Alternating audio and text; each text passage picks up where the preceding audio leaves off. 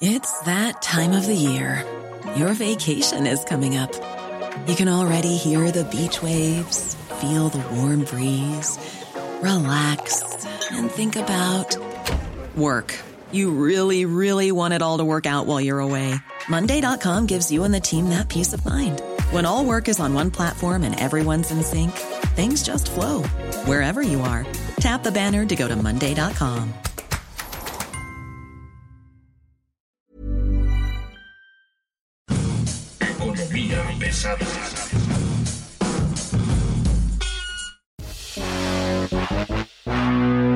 Señores, señoras, niñas y niños, magistrados y magistradas, magistrades que están por aquí también, como no, con mucho gusto. Mi nombre es Luis Carriles, arroba Luis Carrujos. Esto es Economía Pesada. Y hoy tenemos un tema que queremos llevar a cabo eh, en una discusión pacífica, tranquila, con Romina Román. Romina Román de 98.5. Ella es una periodista con 28 años de experiencia en el sector financiero, experta en crisis. ¿Cómo estás, Romina? Salud, dinero y amor. ¿Cómo te va? Pues estoy feliz, encantada, con una sonrisa de oreja a oreja aquí en Economía Pesada. No, hombre, a mí me divierte un montón que estés aquí. Oye, a ver, hemos visto muchos fines de sexenio juntos, hemos visto muchos quintos años, hemos visto muchas administraciones que están cerrando a tambor batiente con obras y demás. Hoy tenemos una más, hoy vimos la de Salinas, vimos la de Cedillo, vimos la de Fox, la de Calderón, la de Peña Nieto. Digamos que de alguna manera hemos registrado fines de sexenio impresionantes. ¿Qué te está pareciendo este, este fin de sexenio, este inicio de, del fin de la 4T en su primer piso, como le llaman ellos? Pues fíjate que contrario a lo que incluso muchos periodistas y yo creía hace algunos meses, los analistas han estado más que optimistas, mucho más optimistas de lo que, insisto, yo misma habría creído. El empleo está empezando a repuntar, está aumentando, está cayendo inversión nacional, inversión extranjera, se están abriendo empresas. Sin embargo, hay graves problemas. Es el tipo de cambio, por decir lo menos, ¿no? Continúa fuerte, una ligera depreciación en los últimos días. Muchos lo atribuyen a algunas declaraciones del subgobernador del Banco de México, Jonathan Heath, que dijo que el próximo año iba a haber posiblemente tres ajustes a las tasas de interés a la baja. Eso lo atribuyeron al subgobernador Heath. Sin embargo, el tipo de cambio está fuerte, se ha mantenido sólido, las remesas continúan avanzando. Sin embargo, hay muchos temas estructurales muy de fondo que pueden representar una bomba de tiempo durante 2024 y esto obviamente se va a sumar a la incertidumbre de las elecciones en México y sobre todo de las elecciones en Estados Unidos que puede esta campaña que ya está haciendo de manera anticipada el expresidente Trump, que puede hacer muchísimo ruido, Luis, en los mercados financieros y esto puede ya no favorecer tanto al tipo de cambio y a lo mejor enrarecer estas relaciones entre México y Estados Unidos, sobre todo una relación muy buena que había tenido el expresidente Trump con el presidente López Obrador. Las señales que estamos viendo en el sector tienen que ver un poco con eso, pero tiene mucho que ver con un rebote, ¿no? Un rebote de la economía que finalmente se está dando un año después de lo esperado. Yo no sé, y quiero decirlo como muy claramente, me parece que sí, en efecto, hay mejoras en los indicadores, pero no son las mejoras que podríamos tener si la economía estuviera jalando. No sé, yo, mi, punto de vista es sí, no está yendo mal, pero no está yendo como podría ir. Por ejemplo, ves la aceleración que está tomando Estados Unidos, ves la aceleración que está tomando los países de la OCDE y están mucho más rápido que nosotros, ¿no?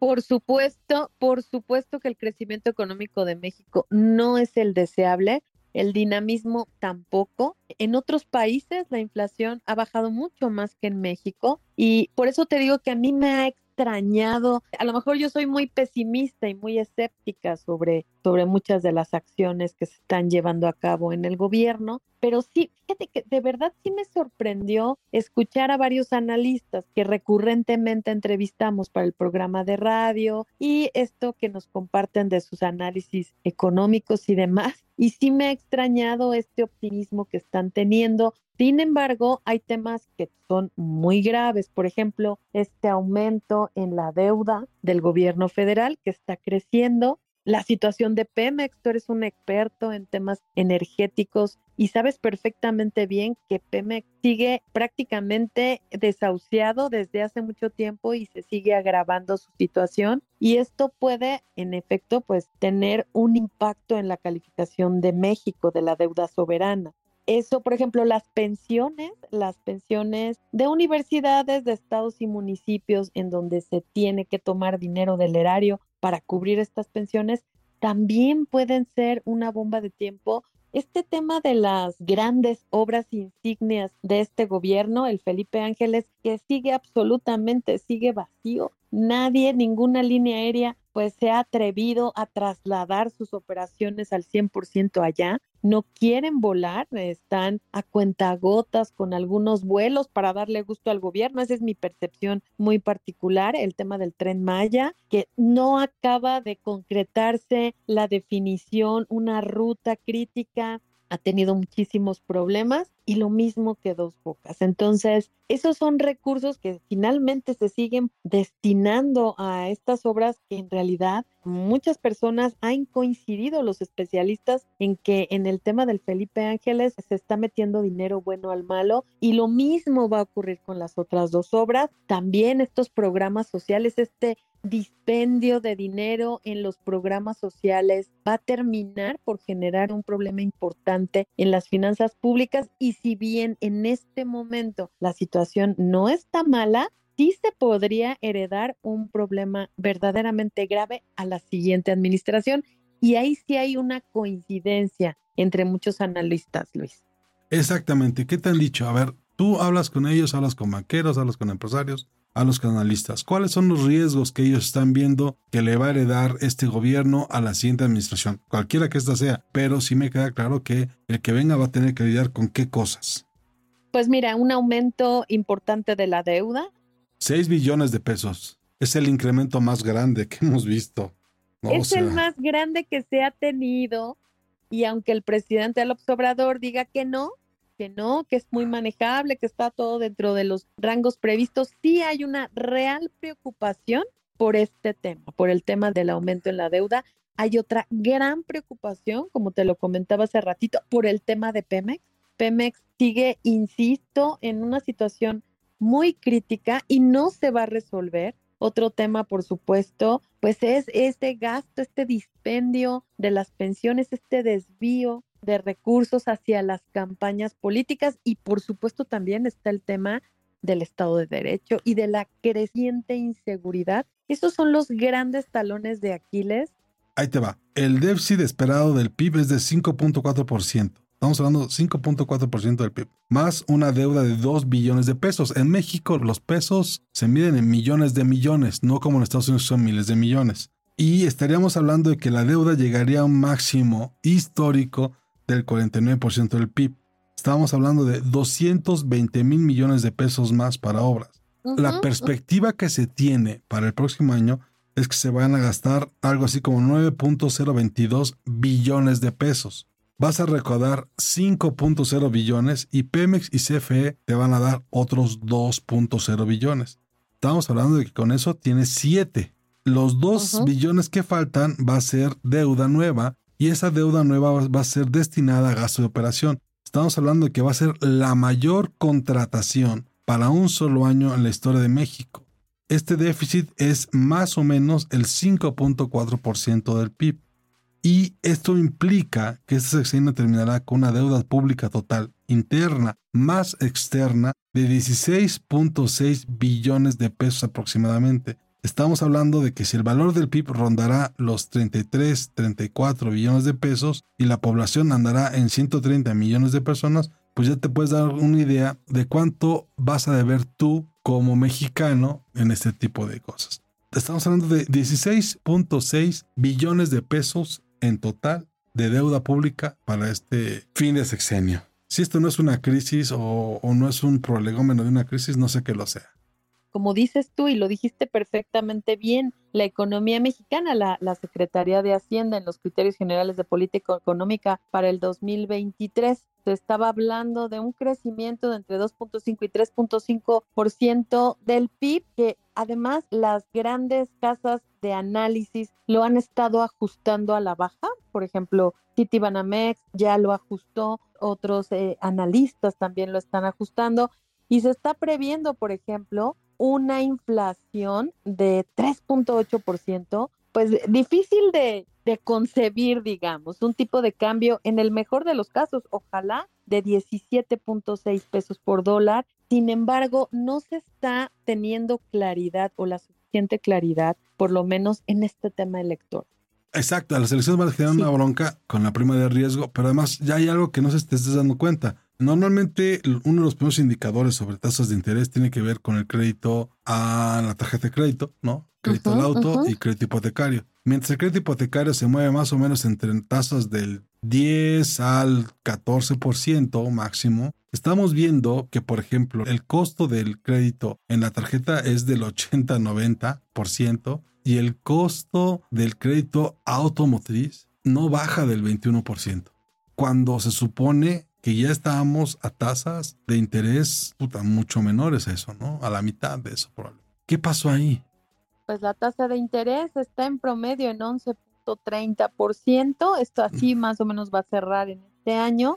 Ah, en CETES. Exacto. A CETES, CETES. Y para el próximo año se prevé que puede estar en 9.50 en el mejor de los casos, dependiendo de cómo vaya la inflación. Entonces, pues, aunque ahorita, en este momento, al cierre de este año y en el primer trimestre del próximo año, los indicadores parecieran que no están tan mal, sí, en el fondo es como una persona que tiene una cara hermosísima con el maquillaje, se ve maravillosa, pero ah, pues a lo mejor trae un problema fuerte por dentro de hipertensión, de diabetes y de cosas que ya son crónicas y que si no se corrigen a tiempo, pues terminan por, por matar a la persona, por más linda que se vea por fuera. Entonces hay preocupación, pero hacia un, digamos, mediano plazo, corto plazo, hacia fines del 2024.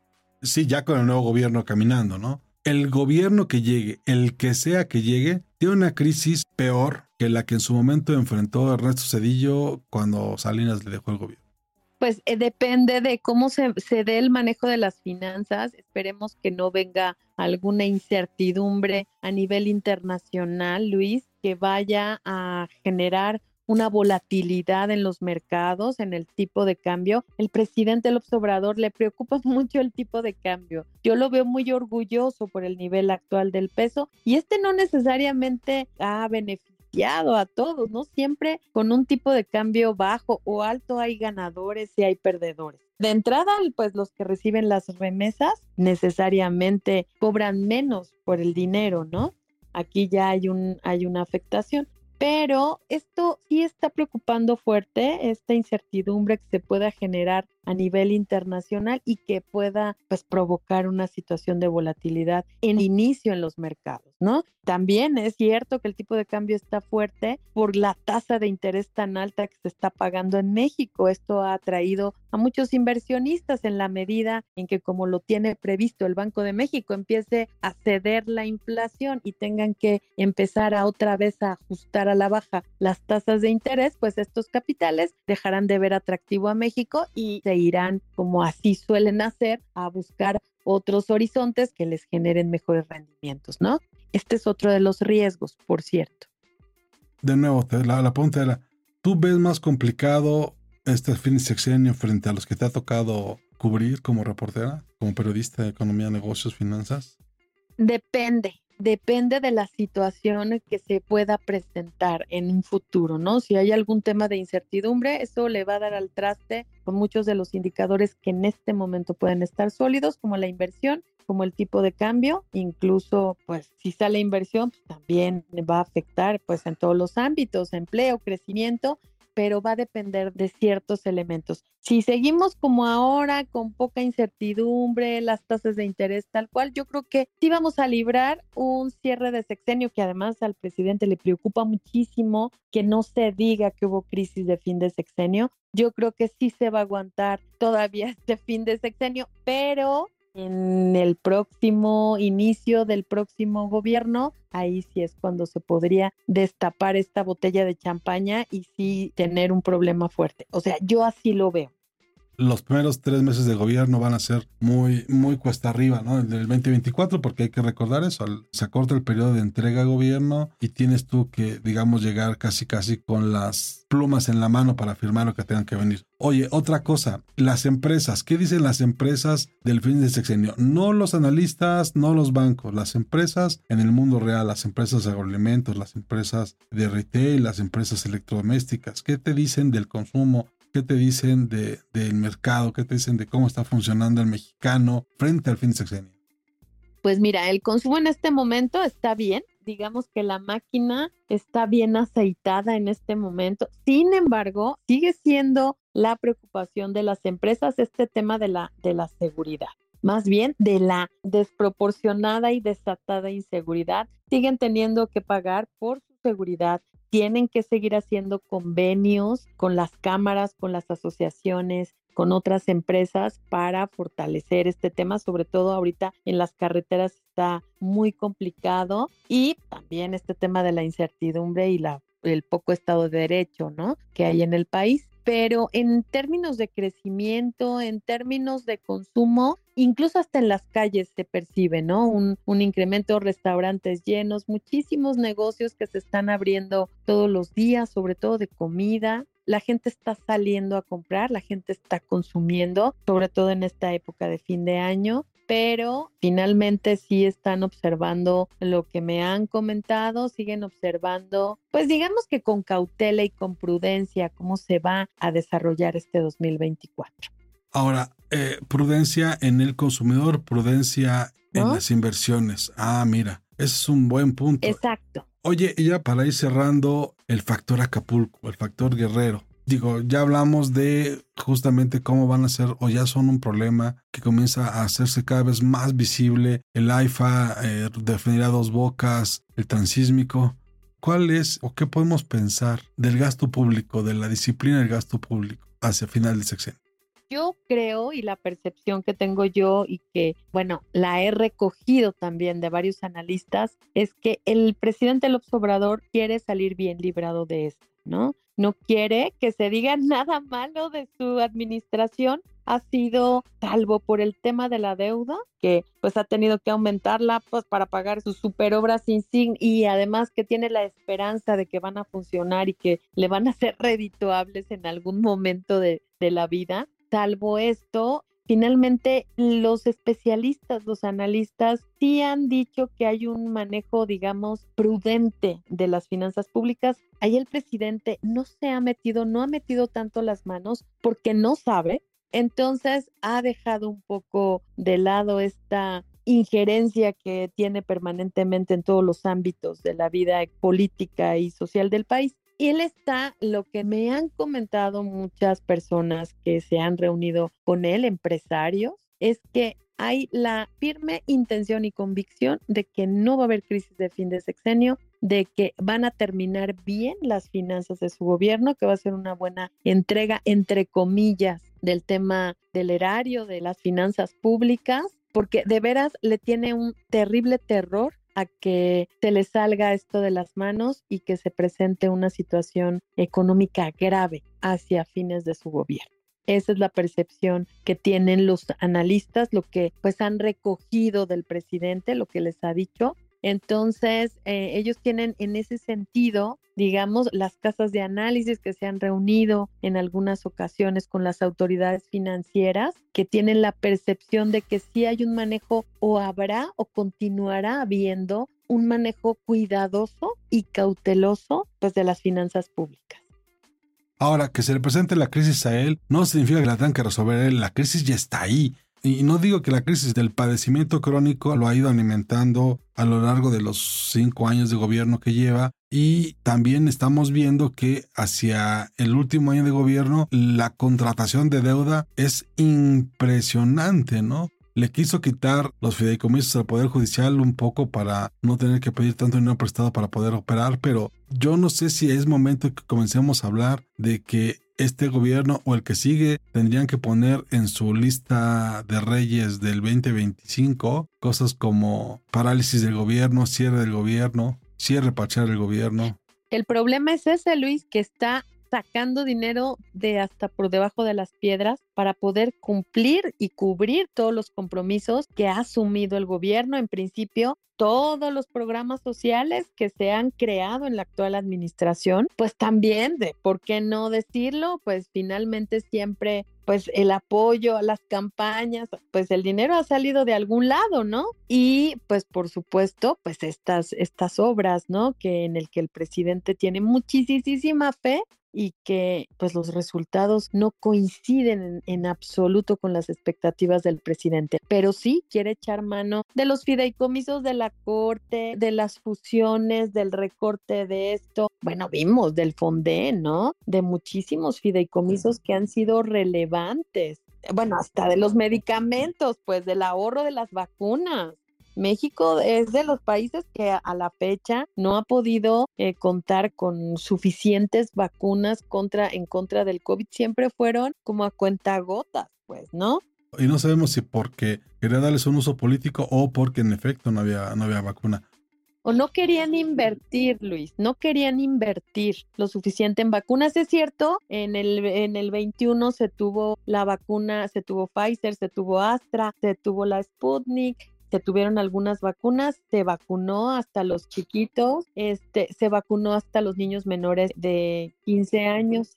En el primer trimestre ya vamos, se van a poder vender las vacunas, sobre todo la moderna, no sobre todo, la Pfizer y la moderna ya se van a estar vendiendo en consultorios, en farmacias, los hospitales van a tener disponibilidad. ¿Cuánto? ¿Cuánto costará? No sabemos, se tiene la expectativa de que la COFEPRIS en este mismo mes ya de su visto bueno para estas dos vacunas. La AstraZeneca le dijo que no, pero estas dos ya van a, van a seguir su curso, autorizadas en diciembre y ya en el primer trimestre ya van a estar a la venta. Pues es una buena noticia, por lo menos, ¿no? Oye, pues ya nos vamos. Romina, muchas gracias. 98.5, salud, dinero y amor. Muchísimas gracias a ti, Luis. Soy muy feliz de platicar contigo en esta economía pesada que me encanta. Muchísimas gracias por invitarme. Muchas gracias. Estaremos platicando con ustedes la siguiente semana. Hay temas. Vamos a ver los temas, los primeros, los primeros balances de este año, los primeros cierres de 2024 de las compañías y las amenazas que se les están previendo en el mediano plazo. Muchas gracias. Hasta luego.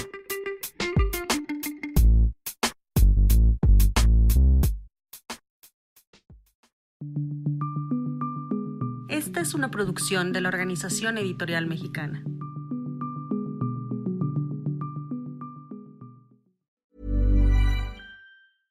¿No se merece tu familia lo mejor? Entonces, ¿por qué no los mejores huevos? Ahora, Egglands Best están disponibles en deliciosas opciones. Huevos clásicos, de gallina libre de jaula y orgánicos de Egglands, que ofrecen un sabor más delicioso y fresco de granja que le encantará a tu familia. En comparación con los huevos ordinarios, Egglands Best contiene la mejor nutrición como 6 veces más vitamina D, 10 veces más vitamina E y el doble de omega 3 y B12. Solo Egglands Best. Mejor sabor, mejor nutrición, mejores huevos. Visita egglandsbest.com para más información.